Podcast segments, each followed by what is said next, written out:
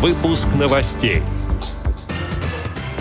Парад нелепостей уходящего 2021 года. Тренды новогодних корпоративов в 2021.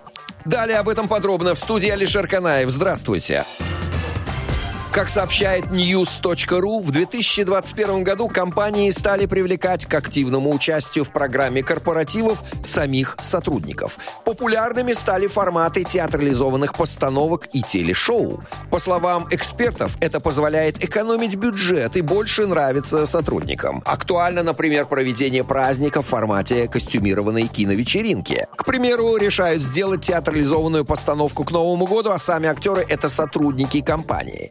Приглашается профессиональный режиссер, который помогает сделать мероприятие за неделю на более профессиональном уровне. Еще популярен корпоратив в формате шоу «Голос», то есть тоже приглашаются профессионалы по вокалу, а поют сами сотрудники. В уходящем 2021 году количество корпоративов приблизилось к допандемийному уровню. При этом изменились количественные показатели. Так, если до пандемии коронавируса были популярны праздники численностью более тысячи человек, то в этом году все корпоративы организуются с приглашением, ну, максимум 500 участников. Кроме того, на собственные корпоративы стали собираться отделы компаний. На таких мероприятиях присутствует, как правило, от 10 до менее 100 человек. Самые нелепые новости уходящего 2021 года по версии интернет-портала «Секрет фирмы». События, достойные звания «Нелепость 2021».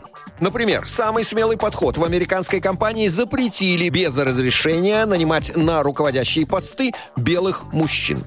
Жених года. Россиянин утопил взятое в кредит кольцо за 500 тысяч рублей после отказа.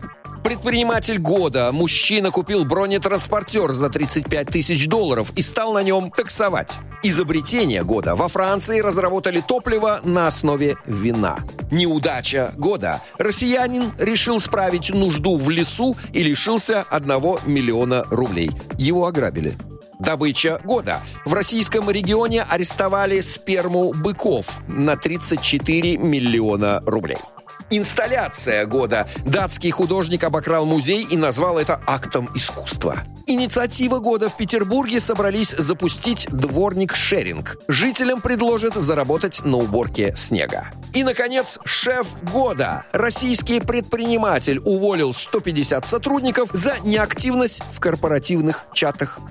Отдел новостей «Радио ВОЗ» приглашает к сотрудничеству региональной организации. Наш адрес новости собака радиовоз.ру. В студии был Алишер Канаев. До встречи в новом году на «Радио ВОЗ».